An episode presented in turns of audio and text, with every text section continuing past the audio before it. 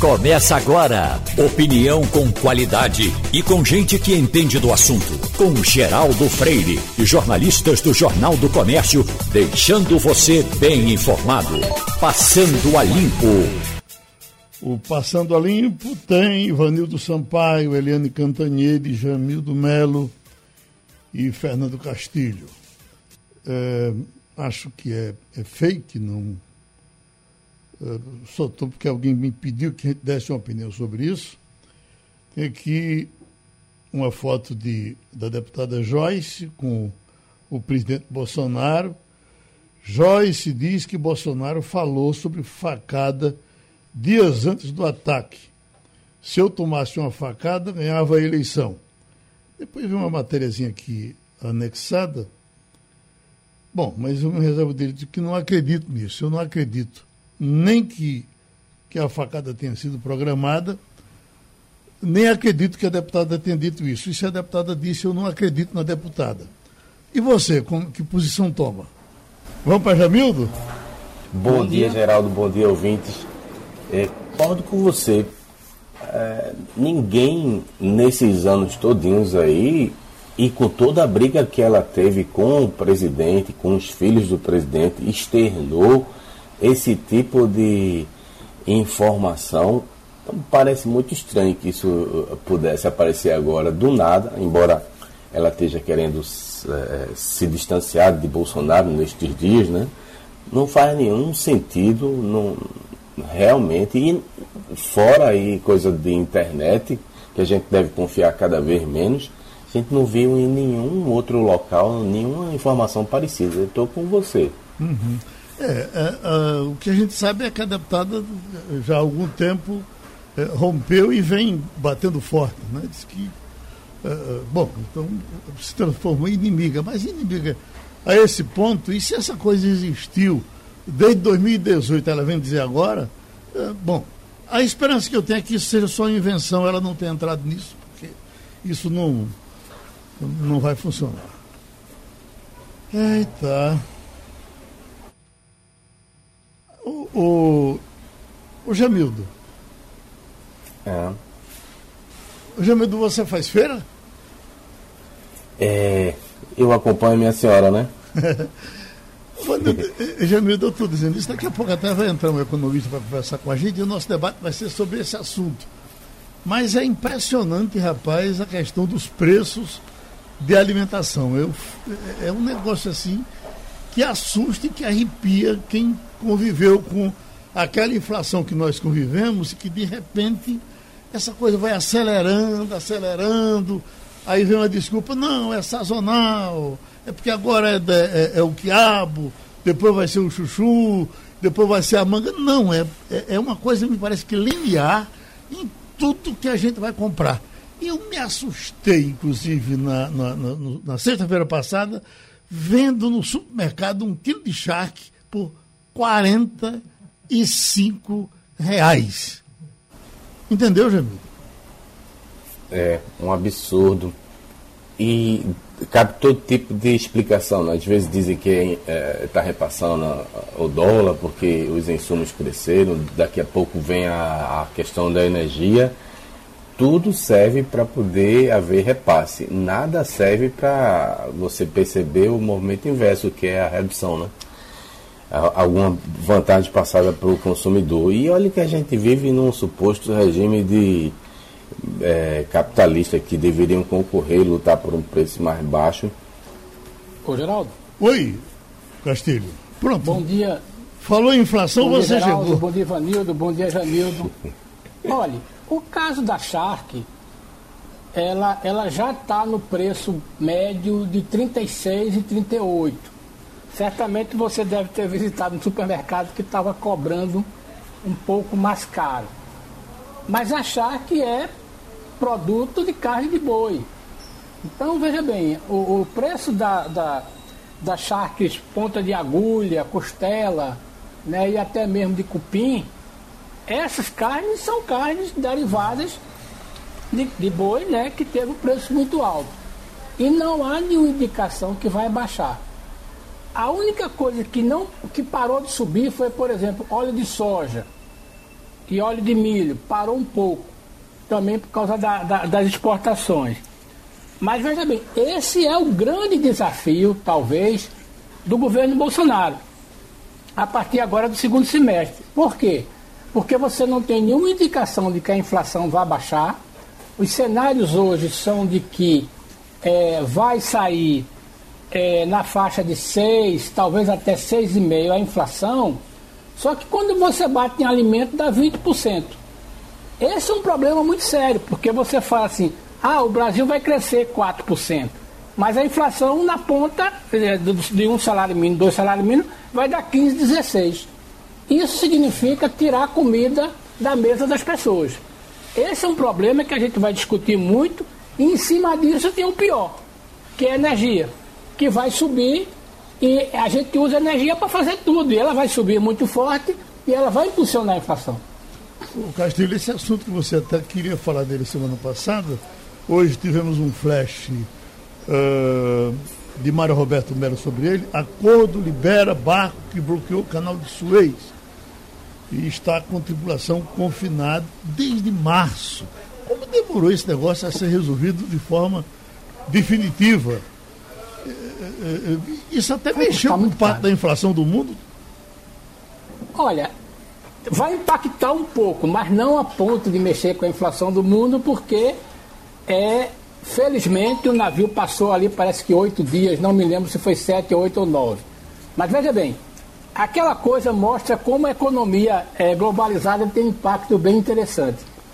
Todo mundo comemorou a saída do navio e quando o navio saiu, a autoridade lá do Egito disse: pare, que a gente vai conversar. Primeiro, o senhor atrapalhou meu negócio, o senhor fez eu perder receita e o senhor vai ter que pagar. E aí, Geraldo, tem um debate que está se iniciando que é o seguinte: quem é que paga a conta? É o armador? É o dono do navio ou o dono da carga? Aparentemente, essa coisa ainda vai ser discutida. O que aconteceu é o seguinte: o armador, o dono do navio, ele pagou as taxas dele, vai tentar entregar aquelas, aqueles 20 mil containers e a partir daí vai haver uma nova discussão.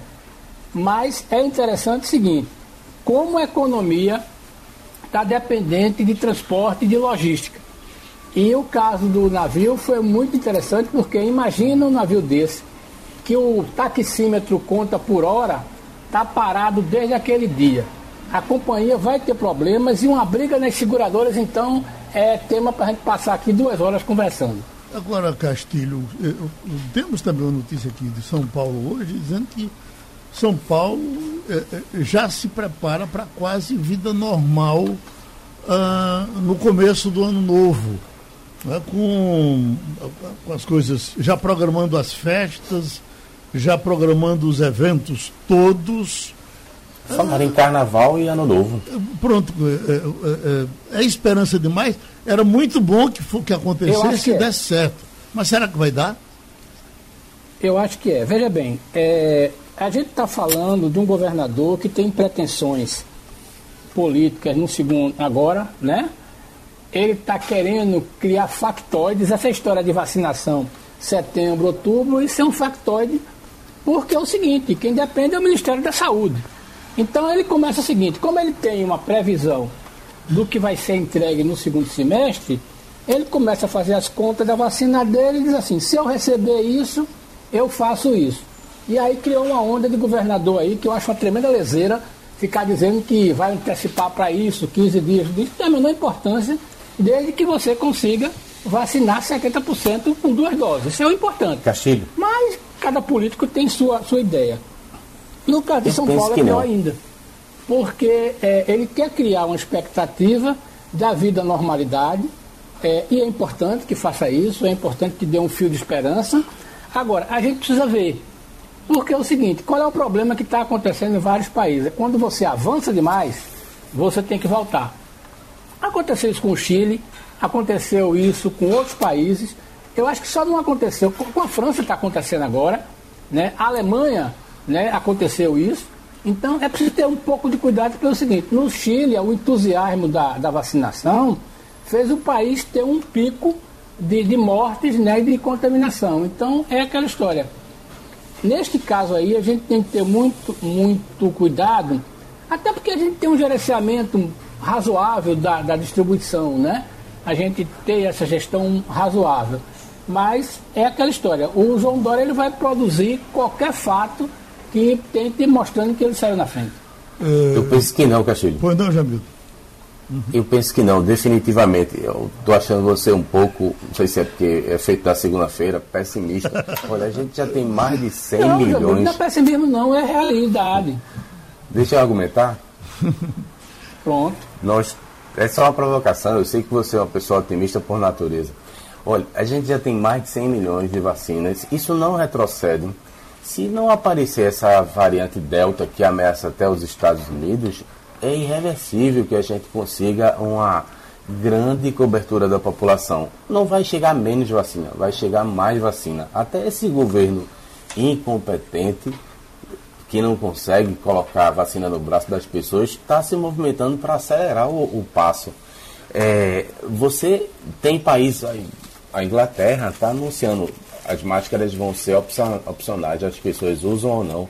Os Estados Unidos fez a mesma coisa, embora não tenha conseguido os 70% que o Biden tinha prometido. Então, a marcha da vacina é para frente, não é para trás. Agora, Por isso que eu acho que a gente vai ter sim condições no final do ano de estar em outro patamar. Ô Jamil, no, no caso dos Estados Unidos, mesmo sem a promessa do Biden ter sido cumprida, que ele esperava fazer uma grande festa ontem, já com 70% dos vacinados. Isso. Mas no caso das mortes, uh, uh, eles mostravam em estatística que caíram em 94% nos Estados Unidos. Entendeu? Eu não estou dizendo a você que não vai acontecer, não. Eu acho que o cronograma de vacinação está até muito melhor, porque a gente vai ter muito mais vacina da Janssen, muito mais vacina da Pfizer e da AstraZeneca. É, a, o percentual de Coronavac vai diminuir segundo as projeções. Agora, é, o que eu estou querendo dizer a você é o seguinte: o que eu estou criticando é o aproveitamento político do Dória. E ele vai fazer de qualquer fato uma, uma como é que chama? Um furacão é, a favor dele. É isso que eu estou criticando. Não estou dizendo que a gente não vai conseguir, não. Agora, o que eu estou criticando é ele fazer disso um, uma. Como é que chama? transformar isso em mais política do que já é. O Ivanildo, eh, esses assuntos já foram tratados. Quer entrar neles, Ivanildo? Não, não, eu só quero dizer que voltei lá, porque houve um problema aí com o estúdio e eu fiquei fora do ar. Mas só, só para fazer uma observação sobre a sua primeira, primeira questão, Geraldo, que foi a questão da facada em Bolsonaro. Uhum. Evidentemente que isso é uma mentira, isso é um factoide. Uhum.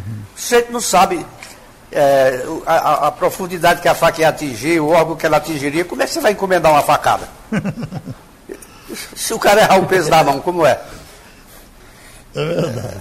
Agora a nossa conversa com um importante professor de economia, Marcos Sintra, uh, ex-secretário da Receita, já no governo de Bolsonaro.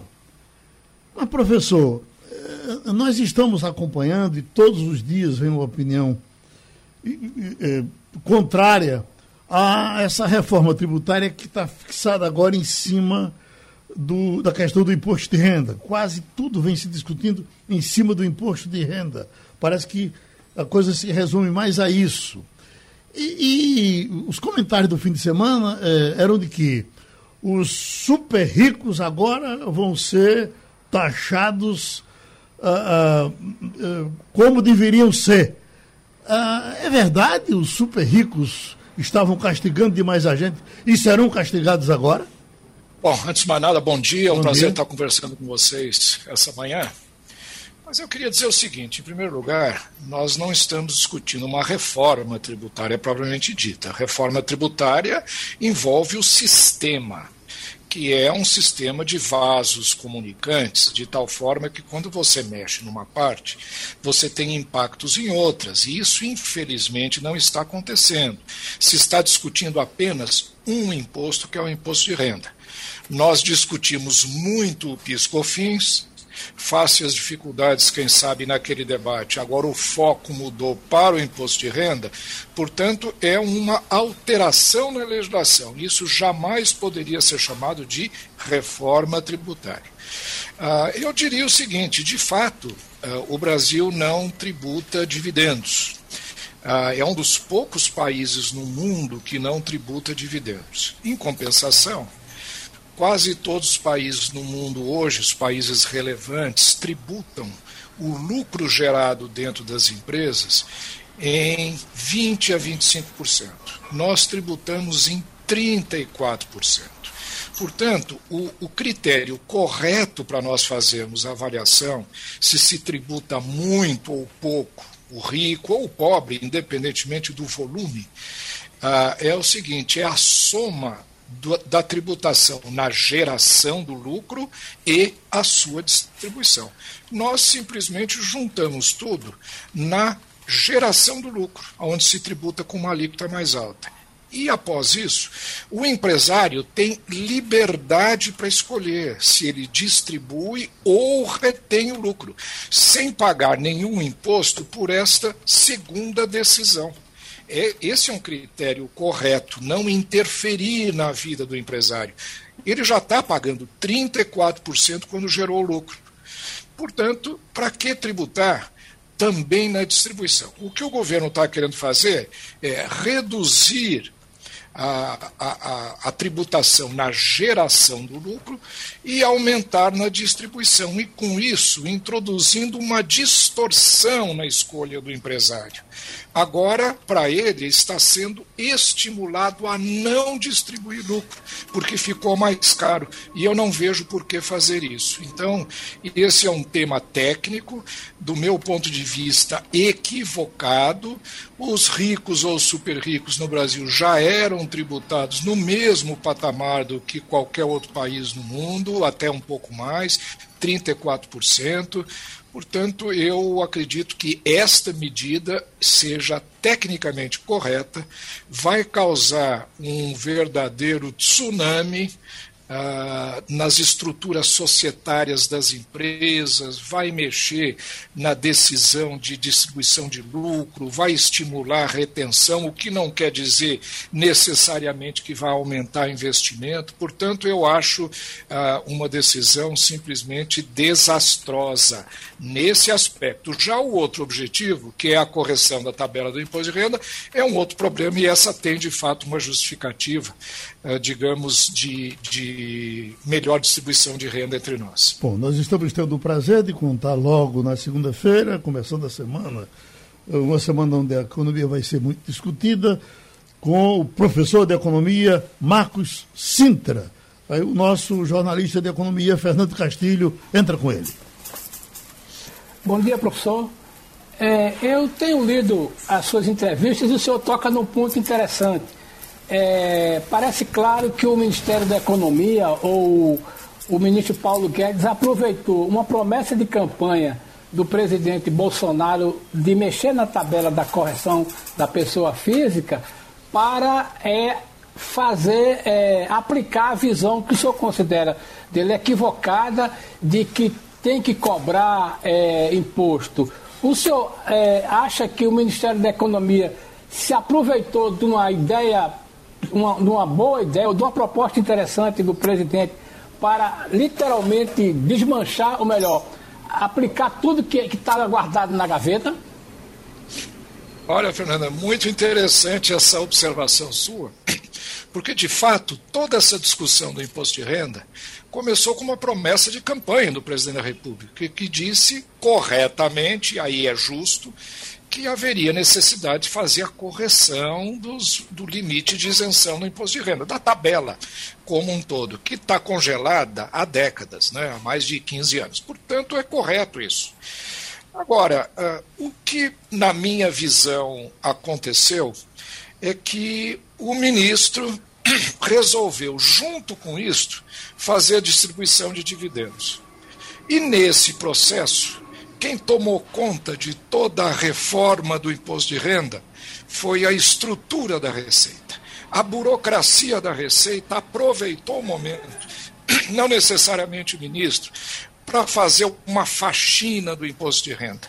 Eu costumo dizer que o ministro está atendendo a uma lista de desejos da Receita Federal do Brasil, atendendo a uma série de reivindicações que eles estão fazendo há muito tempo nem sempre em benefício do contribuinte, é evidente, mas uma série de reivindicações que, inclusive, algumas delas já foram tentadas e rechaçadas no Congresso Nacional, como a própria distribuição de dividendos e o fim do juros sobre capital próprio, da dedutibilidade do juros sobre capital próprio.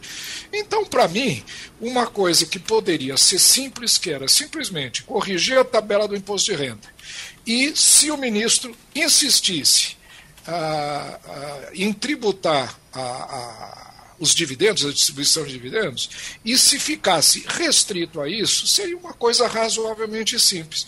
Mas, como eu disse, a Receita tomou conta do processo, a sua lista de desejos está sendo colocada nesse projeto, uma coisa que era simples virou um projeto de 68 artigos, e existem centenas, Fernando, de revogações de itens da estrutura tributária. Ninguém em sã consciência teve tempo ainda de analisar o que é que essas revogações significam.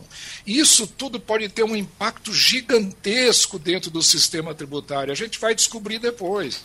É aquela coisa, revoga o artigo 3, inciso 2 da linha 3 da lei papapá. E quem vai saber o que é isso assim de pronto?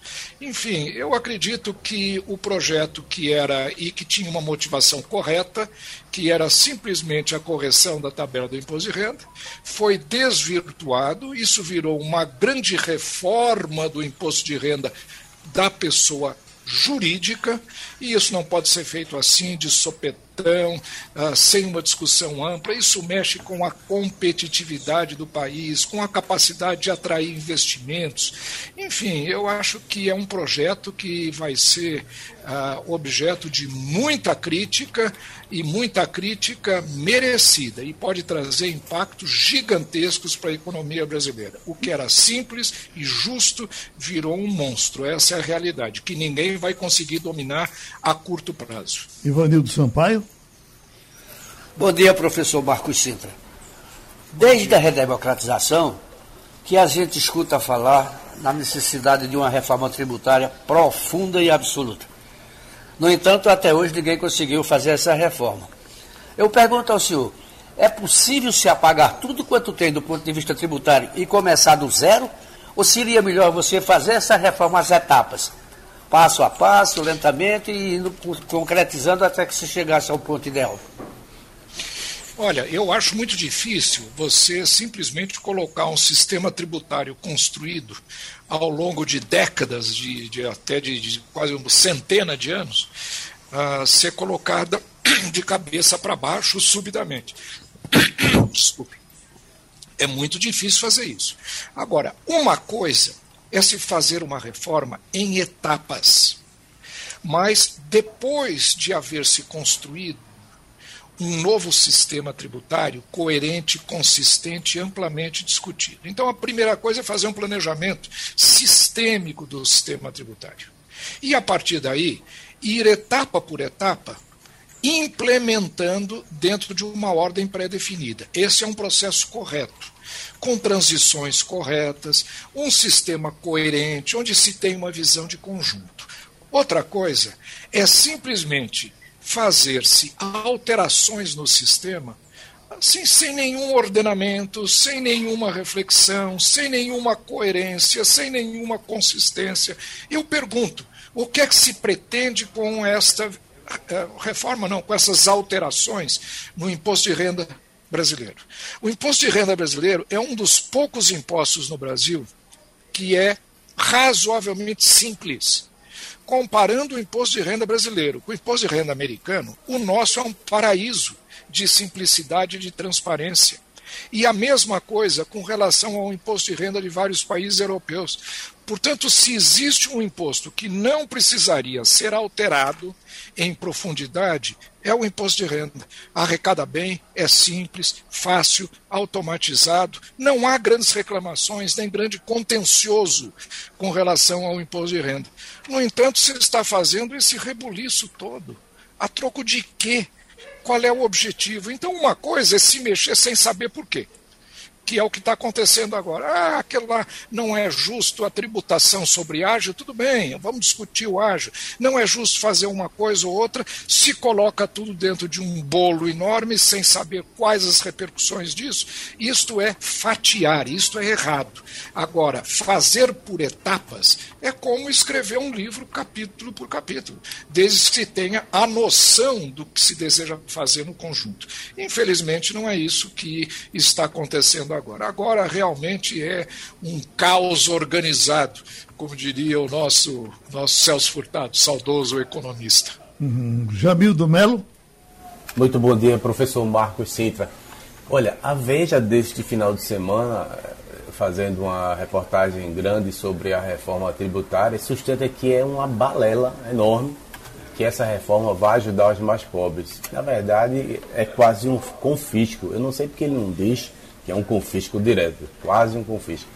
Eu, aí eu lhe pergunto, isso pode ter a ver com a produção de receita extra, de receitas extraordinárias para financiar o projeto de reeleição? E emendando também nessa mesma questão, por que, que não tem nada na linha da redução de gastos? Salários de altos funcionários públicos, sejam do Ministério Público, da Justiça Federal, com a reforma administrativa, porque esse não anda. Quando é para garfar o bolso das empresas e das pessoas, anda. Olha, é, são, são essas e várias outras perguntas que poderiam ser aqui desfiadas por horas de críticas a tudo que está acontecendo na área tributária brasileira. É lógico que uma reforma tributária tem que se reformar os dois lados da equação fiscal, o lado de arrecadação, para atender o lado de gastos. Mas o lado de gastos precisa ser discutido previamente. Outra coisa, será que nós devemos fazer a reforma tributária ou a alteração tributária simplesmente transferindo carga tributária de um contribuinte para outro, ou ir atrás do contencioso, ir atrás da sonegação que é gigantesca no Brasil, ir atrás da simplificação, a introdução de impostos que tragam para o universo tributário aqueles que estão na informalidade, na criminalidade, que praticam sonegação. Enfim, há uma, uma, uma miríade de outras providências que deveriam ser adotadas antes de se fazer essa mexida no imposto de renda, como está sendo proposta. Agora, o ex-secretário Everardo Maciel, que é o que mais tempo ficou na Receita, foram aproximadamente 12 ou 15 anos na Receita Federal, ou 10 anos, ele fez um cálculo para saber de fato quanto é que o indivíduo que ganha R$ 2.500 por mês, que pagava imposto e agora deixa de pagar, está no limite, é, se aprovada a legislação, quanto é que ele ganharia ou deixaria de pagar com esta reforma, com a proposta do governo. E chegou a um número assim absurdamente baixo. Ele disse que cada indivíduo vai ganhar ou vai deixar de pagar sete, sete, um, dois, três, quatro, cinco, seis, sete reais por mês com essa reforma tributária. Então, realmente é um engodo. Se nós fazemos toda essa, esta, essa revolução no sistema tributário motivado pelo desejo de conceder sete reais mensais a cada contribuinte na faixa que está sendo privilegiada. E com isso se faz coisas tremendamente prejudiciais ao pobre. Por exemplo, o desconto padrão, que é uma coisa que todas as famílias usavam, aqueles que ganhavam até ah, 80 mil reais anuais, Uh, foi reduzido pela metade, foi reduzido para 40 mil reais anuais. Portanto, uma grande uh, uh, faixa da, da, população, eu diria, mais pobre, né, imediatamente acima de 2.500, vai ser fortemente prejudicada com esse projeto. Então, nós estamos fazendo, de certa forma, aquilo que o presidente disse que ele não faria que ele não ia permitir que o pobre subsidiasse o miserável. É o que está acontecendo. Para dar sete reais a mais para quem ganha até 2.500, se está prejudicando quem ganha, vamos supor, de 2.500 até 3.500, muito. muito mais do que se desejava com esta redução do, do, com esta eliminação da metade do desconto padrão. Então, esse é um projeto cheio de defeitos, ele realmente tem um viés político muito grande, ele está equivocado tecnicamente, politicamente vai ser usado no discurso de, de que o governo fez uma reforma tributária ou deu o primeiro passo, mas não deu. Em realidade, ele deu mais um passo nesse verdadeiro manicômio tributário que nós temos no Brasil. Infelizmente, esse projeto está sendo alvo de muitas críticas e eu quero ver uh, o, a, resposta que o Congresso Nacional vai, vai dar a esse projeto. É, professor de Economia Marcos Sintra, é, para a gente fechar, tem aqui uma pergunta e a gente já agradece essa sua participação e espera contar com ela outras vezes com essa competência, essa facilidade que o senhor tem para explicar as coisas. Mas eu estou lendo uma manchete aqui que diz: Guedes quer que Bolsonaro escolha entre Bolsa Família, obras e reajustes em 2022. O senhor que passou pelo governo, tem ideia do que é que ele vai escolher? Olha, é, é realmente em, em, casa onde falta pão, todo mundo chora e ninguém tem razão. Né? Ah, é, é, vai ser uma escolha muito difícil. Ah, agora, eu não tenho dúvida que o presidente ele vai escolher o que lhe é mais benéfico politicamente. Né? E nessas escolhas, sem dúvida alguma, e aliás justificadamente, a opção por uh, ampliar a rede de atendimento à população mais pobre, principalmente nesse momento que estamos saindo da pandemia, deve ser a escolha. E para isso, vai ter que haver aumento de tributação. Infelizmente, o certo seria combater a sonegação, reduzir gastos, mas como nada disso foi feito e as necessidades estão aí, a eleição chegando, a opção populista deve ser a escolhida, ou seja, vamos melhorar o Bolsa Família justificadamente, não é isso dá voto, mas até tem um embasamento humanitário e, e econômico considerável. Creio que a escolha vai ser essa, mas os instrumentos para se fazer isso é estão completamente errados e nós vamos pagar um preço muito alto. Para sair dessa pandemia, nós vamos ter, não tenho dúvida nenhuma, um aumento de carga tributária. E no frigir dos ovos, quando daqui dois ou três anos olharmos para trás, nós vamos ver que a nossa carga tributária aumentou e já é excessivamente elevada, já é mais de 32% do PIB, chegando a 33% do PIB, maior do que qualquer país de desenvolvimento, equivalente de países ricos da Europa. Portanto, infelizmente, na área tributária, não acredito que as coisas estejam sendo bem encaminhadas, não. O nosso maior agradecimento ao professor de Economia, Marcos Sintra, ex-secretário até pouco tempo do governo de Bolsonaro, secretário da Receita. Muito obrigado. Já estamos com o professor Leandro Trajano, consultor financeiro. Uh, tem aqui uma, uma orientação no, jornal dizendo confira quando ia à justiça para barrar um consignado do INSS. Eu queria lhe perguntar, uh, uh, professor Leandro Trajano, quais são as maiores. qual é, na sua opinião, a, a, a maior ilegalidade que, que os bancos praticam contra os, os aposentados nessa questão do consignado. É verdade que você pode abrir a sua conta agora e ter lá um empréstimo que você não fez? Bom dia, Geraldo. Bom dia a todos os ouvintes, a todos que estão no estúdio também. É verdade, Geraldo. Esse é um, um novo, nem, nem novo, né? Mas vem sendo mais aplicado de forma mais intensa esse golpe, que acredite, o que se diz é que reduz o ganho, o roubo de quem aplica o golpe, porque ele fica, entre aspas, aí com a comissão, né, com o ganho de ter vendido esse empréstimo. E o aposentado pensionista pode acordar e checar a conta e ter a surpresa de um novo crédito na sua conta. Mas isso não vem em vão, né? Depois, depois vem as cobranças, as parcelas. Então, há de estar muito atento a isso. Fernando Castilho. Bom dia, doutor Leandro. Uma coisa que está me chamando a atenção nesse processo é que é a, o uso intensivo do WhatsApp e dos, dos programas de mensagem em que, se você não prestar atenção, eu tenho acompanhado isso de perto e até ouvi de pessoas próximas, e que se você não tomar cuidado, você, você acaba contraindo empréstimo tentando se livrar dele. É, existe alguma maneira legal do, de, por exemplo, de você simplesmente desistir, mas de judicializar isso, de processar o banco, de procurar ajudar, porque a sensação que eu tenho é que as pessoas estão desistindo, o banco retira o crédito, lhe deu um trabalho, mas é, não acontece nada. É, o que é, que é interessante, bom dia Castilho, bom estar com você aqui. É, o que é que é importante, né?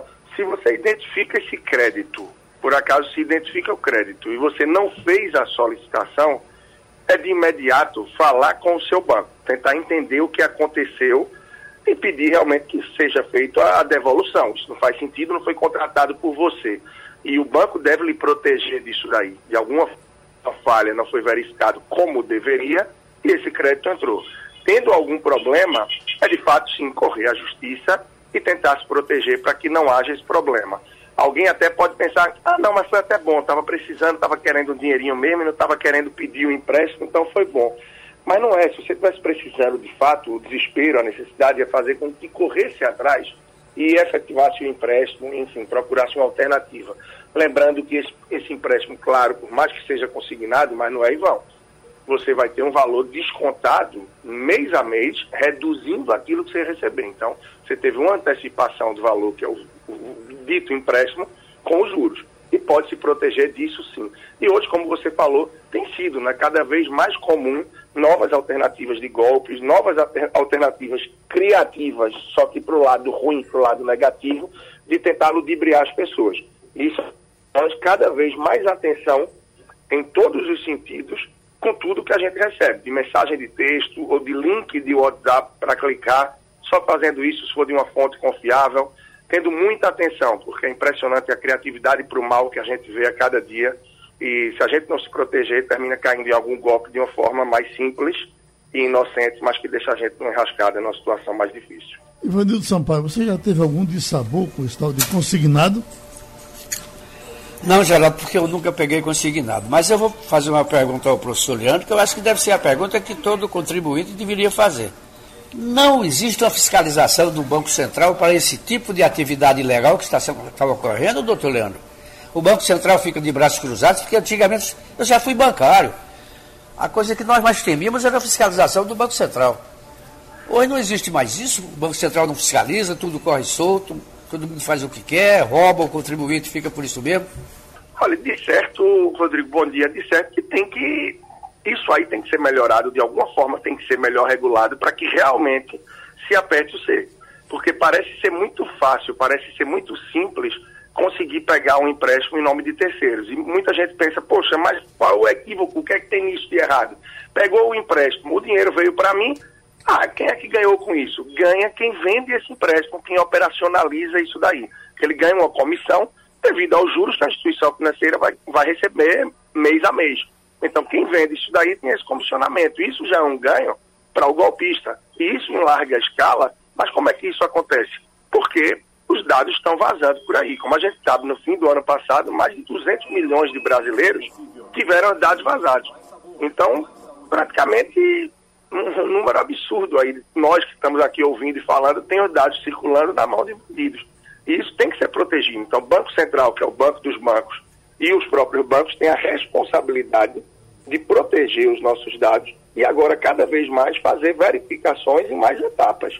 Olha, você vai, se não vai precisar ir na agência, mas vai ser através de um e-mail, vai ser através de uma outra forma, mas é usar a tecnologia a nosso favor já que a bandidagem cada vez mais vem usando isso contra e vem prejudicando, sobretudo, também aí as pessoas mais velhas, que terminam sendo muito ludibriadas, caindo muito nesse tipo de golpe, e a situação não é fácil a gente ver.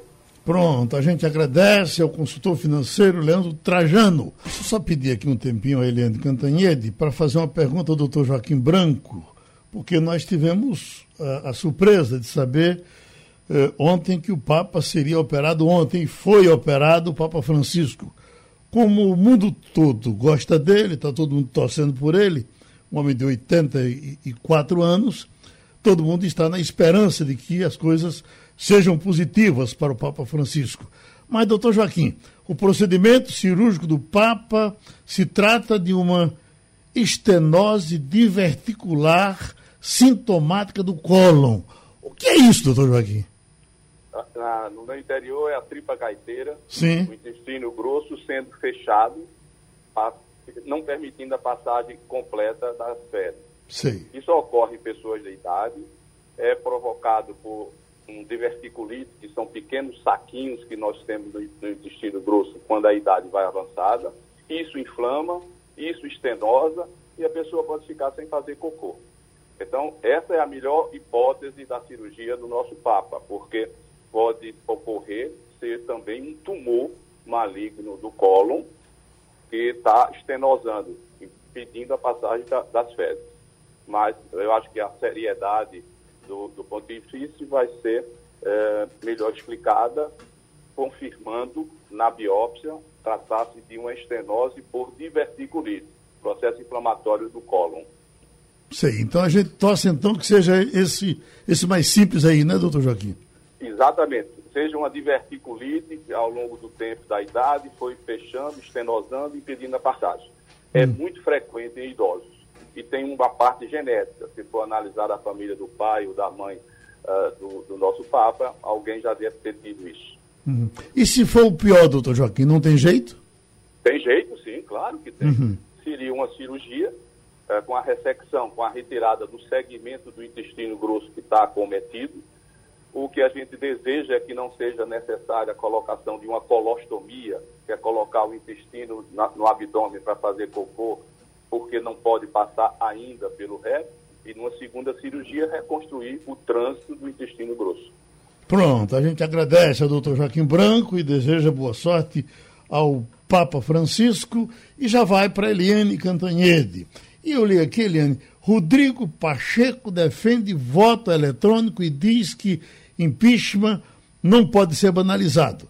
Bom, o impeachment não pode ser banalizado, é outro aspecto, mas a defesa do voto eletrônico é uma coisa é, importante para discutir, até porque se dizia que ele estaria com a pesquisa trabalhando a favor da, da do voto. Uh, me ajude aí, do voto identificado, né?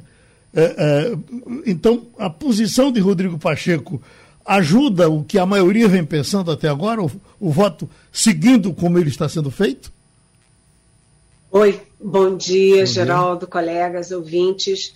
Olha, Geraldo, eu achei importante o presidente do Senado, Rodrigo Pacheco, se manifestar a favor da urna eletrônica, porque a urna eletrônica brasileira, ela é respeitada no mundo inteiro, ela é um, um avanço né? Você vê que a eleição aqui no Brasil, você acaba a eleição às seis horas e naquele mesmo dia você já vai tendo os resultados rapidamente. É um sistema que não é conectado à internet, portanto, o hacker não consegue entrar. Ele é um sistema fechado dentro dele, muito seguro. Você já teve várias várias perícias é, sobre a segurança da urna eletrônica, todas, exatamente todas, 100% comprovaram a eficácia, a segurança da urna eletrônica. Mas o presidente Jair Bolsonaro implica, né? Ele tem dessas coisas assim. Ele implica com cadeirinha no carro da, do, do, do, bebê, da criança. Aí ele manda um, projeto para o Congresso para acabar com a obrigatoriedade do, da, da cadeirinha da criança que salva vidas no mundo inteiro. Todas as estatísticas mostram.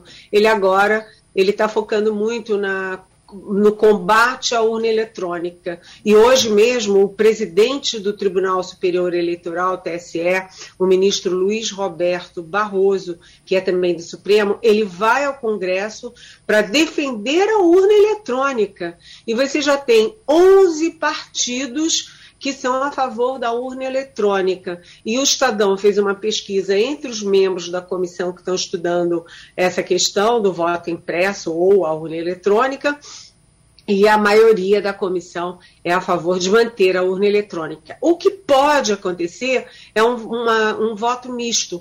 Você tem a urna eletrônica né, para todo mundo e você tem algumas é, algumas sessões com a urna impressa só para fazer uma checagem. É tipo assim, é uma coisa residual, só para, enfim, eu diria para inglês ver, mas para que o sistema seja é, confirmado. Agora, o Barroso, eu falei com o Barroso.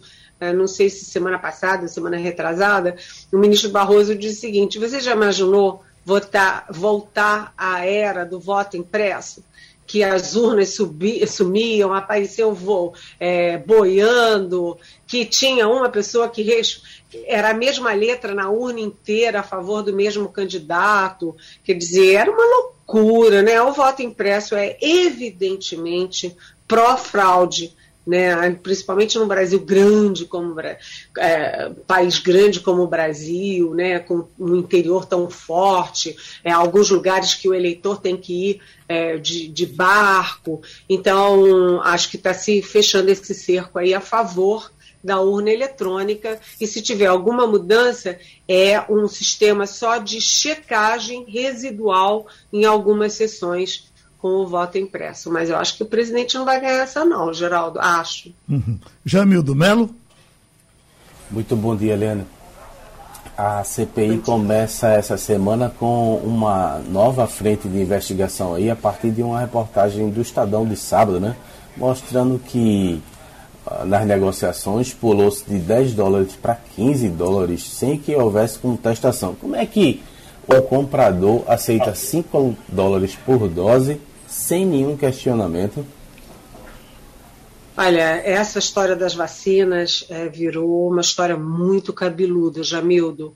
É, a CPI estava sempre descobrindo é, como o governo é, se omitiu na compra das vacinas, né, como combateu a Coronavac, como deixou para lá 85 e-mails da Pfizer, que é uma das maiores farmacêuticas do mundo, super respeitada mas agora a coisa desviou para uma, uma questão mais concreta de corrupção. Né? Então, a palavra corrupção entrou no vocabulário da CPI a partir dessas vacinas. Se você pegar, né, as histórias são, se repetem. São ou vacinas que não são autorizadas nem no seu país de origem, nem pela Anvisa, ou empresas que oferecem 400 milhões de doses da AstraZeneca, e a AstraZeneca não vende via atravessador, só vende direto. É, com figuras, assim, uns picaretas, sabe? É, dinheiro atrai picareta, né? E dinheiro de vacina, que é um dinheiro muito alto, né? Nós somos 210 milhões de habitantes, né? Então é, atrai uns picaretas, umas figuras assim. E o Ministério da Saúde abriu a porta para tudo isso, para os picaretas, né? Para essas vacinas que mequetrefes que ninguém aplica em lugar nenhum e um preço muito maior do que a Coronavac que o Bolsonaro atacou publicamente e proibiu o general Pazuello de comprar, e muito maior do que o da Pfizer, que é uma das empresas mais importantes do mundo na área farmacêutica. Por que, que a Pfizer e a Coronavac são mais baratas do que a Covaxin, que nem na Índia foi aprovada? Então, evidentemente, você está embicando essa semana é, mais fortemente na história da Covaxin, né, é, como que aparece uma Precisa vendendo o Covaxin, que era a vacina mais cara, né, se a, enfim, a Precisa é sócia da Global. E a Global é investigada e processada pelo Ministério da Saúde e pela Petrobras porque nos dois casos ela recebeu o dinheiro, a Global, que é sócia da Precisa, recebeu o dinheiro e não entregou os medicamentos. Ou seja, era isso que estava acontecendo.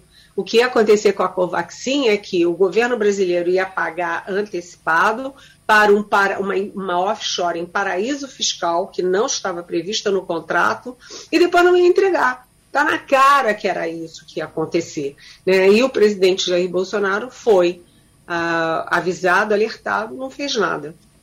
Então tem a Covaxin, tem a Sputnik, Tem essa compra aí da Davat, essa tal de Davat, que é uma empresa fantasma lá dos Estados Unidos, é, para vender 400 milhões de doses da AstraZeneca, todas com valor altíssimo.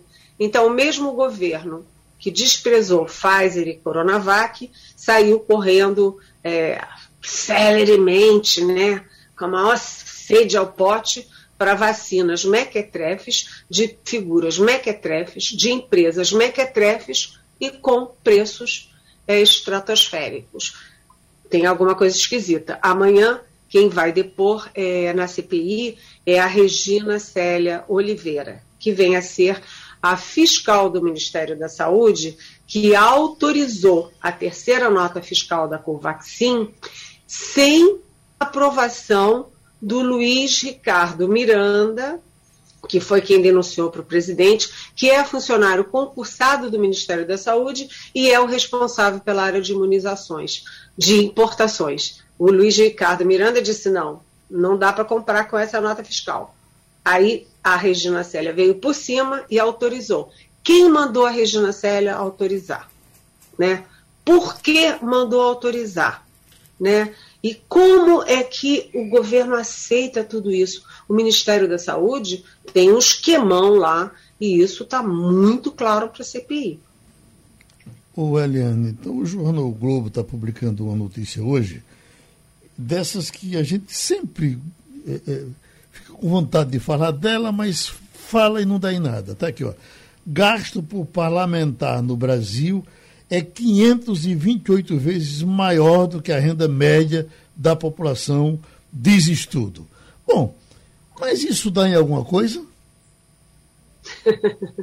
Nunca deu, né? Hum. Uh, você tem agora, uh, isso a gente sempre sabe, o parlamentar brasileiro é muito caro, né? Além disso, você tem muitos penduricalhos, né? Tem direito a, a, quem é líder tem direito a carro, motorista, o gabinete com um monte de funcionário, é, tem gente que faz rachadinha, ou seja, contrata o funcionário com dinheiro público, mas embolsa parte desse salário.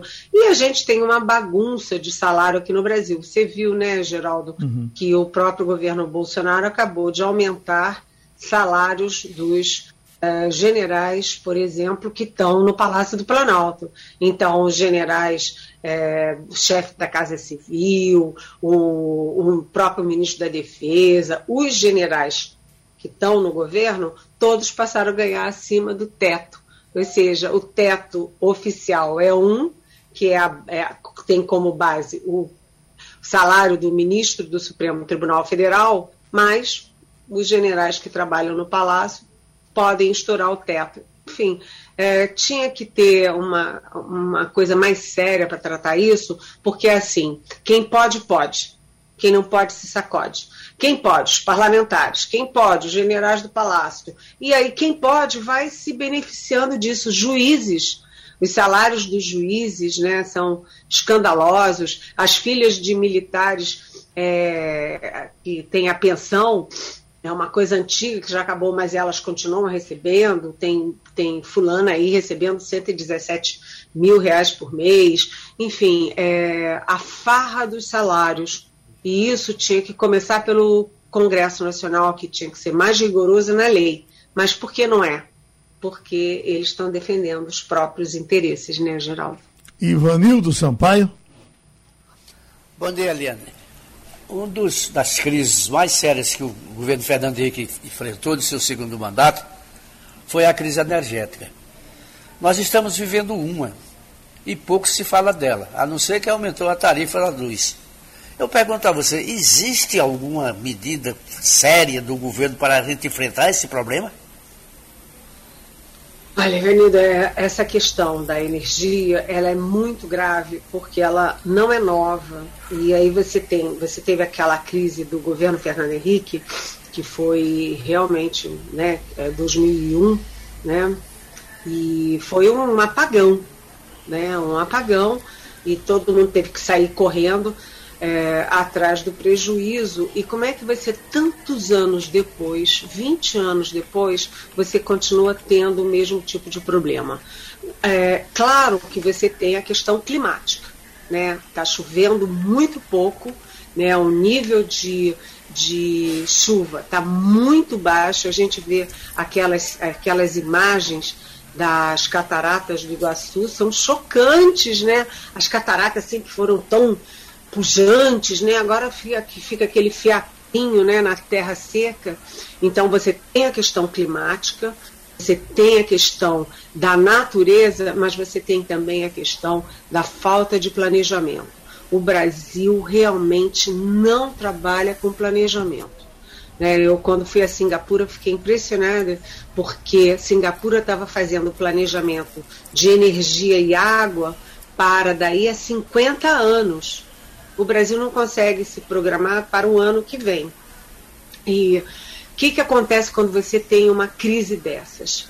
Né? Você tem a crise hídrica que gera a crise de energia. Você tem que acionar as termoelétricas. O Brasil já é dependente de, em 25% de termoelétricas. E por que, que isso é ruim? Porque a termoelétrica é mais cara, muito mais cara e é muito mais poluidora. Se as hidrelétricas não dão conta, muito menos as ainda uh, incipientes alternativas, quer dizer, a eólica, né? É, enfim, essas, sol, uh, vento, etc., você vai ter que recorrer à termoelétrica. Termoelétrica mais cara, mais poluente, e isso significa o quê?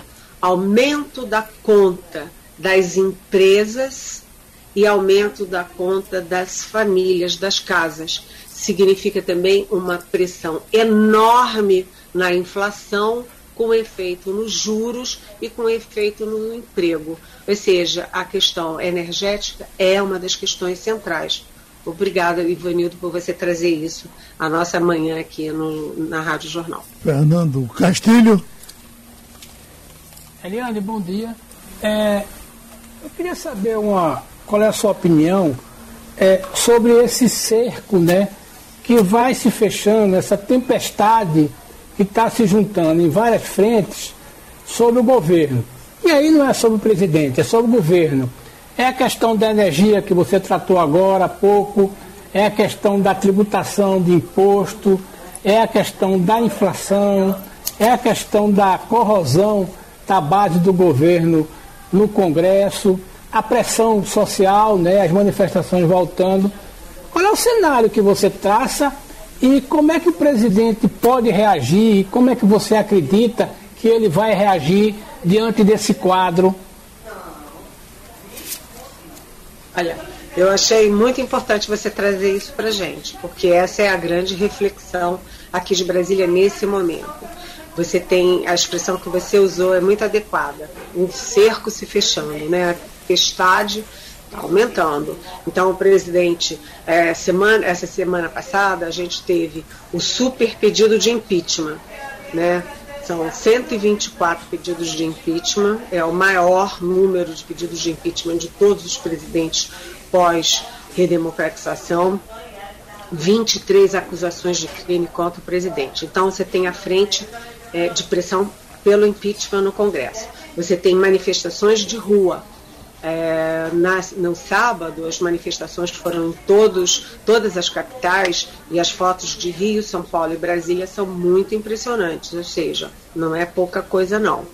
Você tem a CPI da Covid, que tem uma narrativa muito sólida, tem documentos e que agora está enveredando pela área de corrupção. O Ricardo Salles, que tem, foi afastado do governo e tem processos também por corrupção. Hoje tem aí no UOL a questão aí de que o presidente Jair Bolsonaro liderava aí o esquema de rachadinhas nos gabinetes da família é, nos vários parlamentos, no Rio, Brasília, etc. Então, tudo isso vai enfraquecendo o presidente e vai tirando as condições de governabilidade do presidente Bolsonaro. Mas, isso aqui é 2021. Para 2022 e até a eleição, falta um ano, um ano e tanto. Então, muita água vai rolar e aí o presidente conta: a CPI vai acabar A imunização, a, a, expectativa do governo é chegar em 2022 com 70% da população vacinada. Isso aumenta o ânimo da população, o humor da população, isso melhora a situação econômica, isso tira a pressão sobre os hospitais e, principalmente, diminui o número de casos e o número de mortes, né, que é altíssimo. É fora de propósito em relação a qualquer lugar do mundo, pelo menos no mundo civilizado. Então, o presidente acha que o pior da pandemia vai ter passado, a CPI vai ter acabado, e aí ele joga tudo na economia. Mas tem uma questão: se você tem. É, hoje, a economia está melhor do que se previa, né? a recuperação econômica, o PIB. Só que isso vai ser esse ano, porque vem de uma base muito baixa, o percentual de aumento é maior. Mas ano que vem vai estabilizar por baixo o crescimento. E os indicadores eleitorais que contam são inflação, é, desemprego, é, juros, é, conta de luz. Ou seja, eu acho que a situação não está boa para o presidente Bolsonaro mas no governo eles acham que dá tempo, que ele está pegando o pior momento agora, mas que em 2022 as condições serão melhores. Eu não sei. A oposição acha que não, que o Bolsonaro está afundando e que ele entrou num caminho sem volta. Vamos conferir. Pronto, Eliane, um abraço, boa caminhada por essa semana e nós vamos em frente por aqui. Terminou Passando a Limpo. Você ouviu opinião com qualidade e com gente que entende do assunto. Passando a limpo.